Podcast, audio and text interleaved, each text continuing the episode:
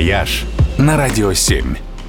Всем привет! С вами travel эксперт Ольга Яковина. В сентябре Камчатка пускается в пляс. Коренные жители полуострова ительмены отмечают свой главный в году праздник – Алхалалалай. По сути дела, это такой ительменский день благодарения. Праздник урожая и осени, когда люди благодарят богов за щедрую пищу и тепло уходящего лета, просят подарить им легкую зиму и устраивают по этому поводу танцы с бубном. В буквальном смысле. С наступлением вечера и тельмены разбиваются на пары и пускаются в пляс под бубны и бубенцы.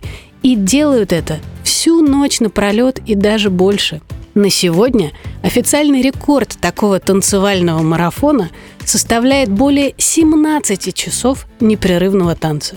Праздник на долгие годы был утрачен, но сейчас традицию возродили. Фестивали проводят на ительменских стойбищах и в этноцентрах в течение всего сентября.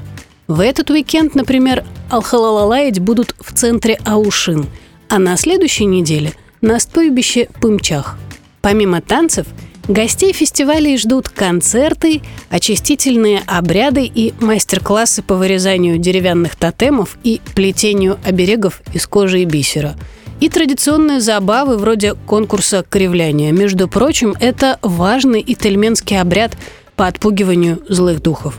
Ну и еще, конечно, ждут угощения. На Камчатке как раз завершается осенняя путина. И это, пожалуй, один из лучших сезонов для поездки – еще не холодно, но комаров уже нет. Медведи уже совсем ленивые, а касатки еще не ушли к другим берегам. Леса совсем золотые, а красная икра еще совсем свежая.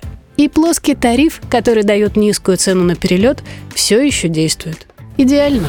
«Вояж» только на «Радио 7».